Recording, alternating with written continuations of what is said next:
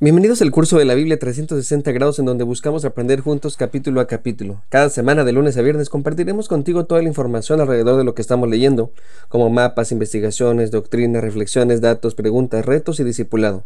Caminaremos juntos para que tengas una experiencia profunda y vivencial de la palabra de Dios. Si aún no estás inscrito, puedes hacerlo. En esta ocasión nos corresponde Génesis capítulo 29.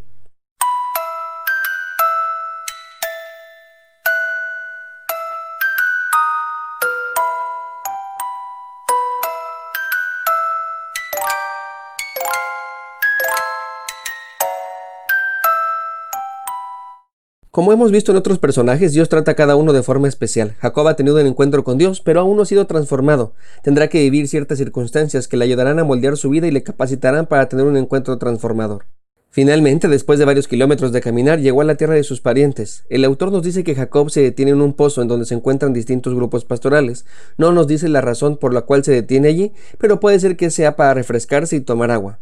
Jacob observa que el pozo está tapado con una roca, lo cual en aquella época no era algo fuera de lo común, se utilizaba por varias razones. Una de ellas era para evitar que el agua se contaminara o la envenenaran, y otra como mecanismo de control social. Con ese método se impedía que cualquier pastor que no fuera de la región tomara agua sin permiso.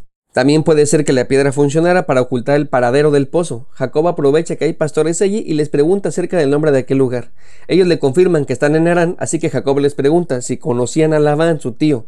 Ellos dicen que sí. Es más, que su hija no tarda en llegar porque ella también es pastora.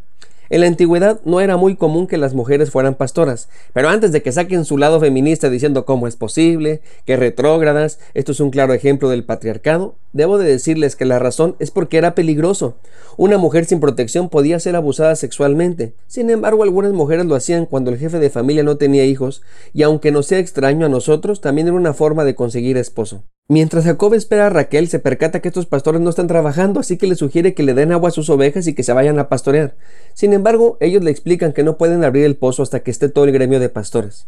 Al parecer había poca agua en aquella región, por lo que se había llegado a un acuerdo entre los pastores que solo cuando estuvieran unidos usarían el pozo. Pues bien, como es común en los relatos hebreos, mientras alguien está hablando, la escena es interrumpida. En este caso es por la llegada de Raquel. Cuando Jacob ve que la mujer se acerca, éste le ayuda a remover la piedra del pozo y le da de beber a sus ovejas. Acto seguido le da un beso a Jacob y comienza a llorar de felicidad. Su viaje por fin ha terminado. El beso, por supuesto, no fue algo romántico, sino que era la forma tradicional de saludar a los amigos o familiares. Se les daba un abrazo y un beso en la mejilla. Jacob le explica que ellos son familiares, que su mamá es Rebeca, la hermana de su papá, así que ella contenta de lo que está pasando sale corriendo a contárselo a su padre. Labán, al escuchar todo lo que su hija le contó, inmediatamente sale a buscar a Jacob, y en cuanto lo ve, lo abraza y lo besa y le pide que vayan a su casa. Estando allá, Jacob le cuenta a su tío el motivo de su viaje.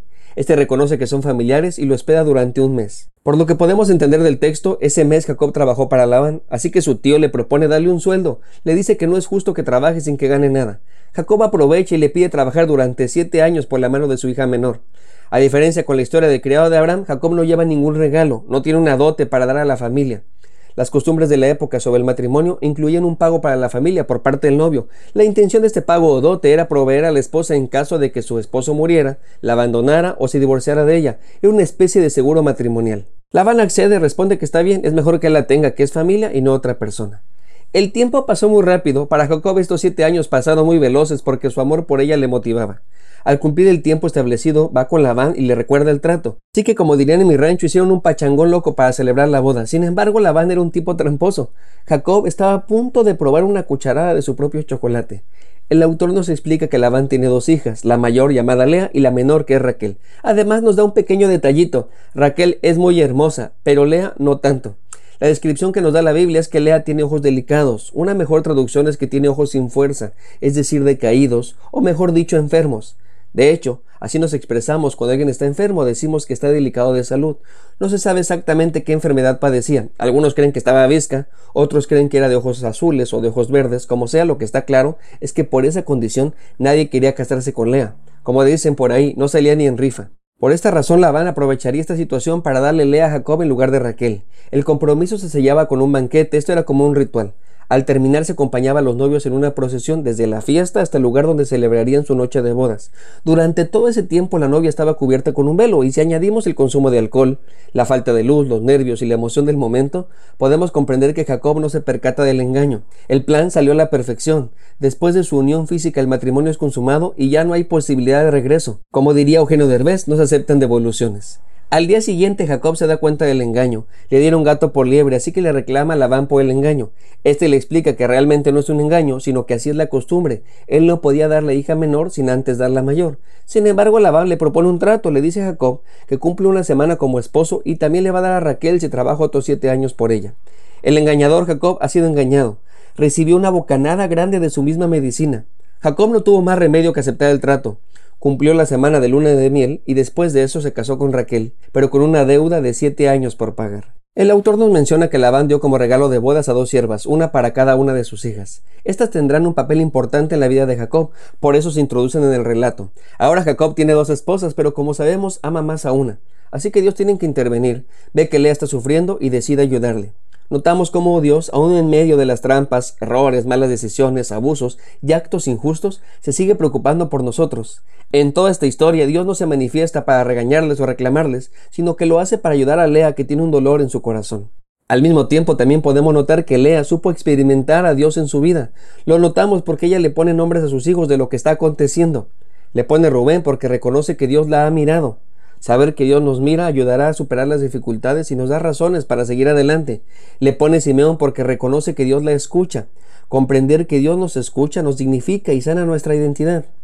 A otro le pone Leví porque reconoce que Dios la ha unido a su marido. Dios puede reparar cualquier cosa que esté rota. Dios puede restaurar nuestras relaciones. A otro le pone Judá porque reconoce que a Dios hay que alabarlo. Es muy probable que por fin entendiera que Dios es lo más importante, no sus necesidades, no su esposo ni su familia. Lo que realmente importaba era Dios. Ella no tenía que esforzarse. Aprendió a alabarle en medio de las dificultades y dolores, pero también en las alegrías y bendiciones. Podemos notar que el autor tiene un estilo muy peculiar en donde continuamente entrelaza las historias utilizando muchas similitudes. Lo notamos en el pozo, en los engaños, en la esterilidad y en el cuidado divino.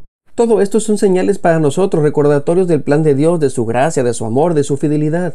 Así lo reconoció Lea, poniéndole nombres a sus hijos como señal de esto. La pregunta es, ¿reconocemos lo que Dios hace en nuestra vida? Dicho de otro modo, ¿Logramos ver a Dios en nuestro día a día? Soy el pastor Alex Cunille. Dios te bendiga. Que tengas un lindo día. Si Dios nos da permiso, nos vemos en el siguiente capítulo.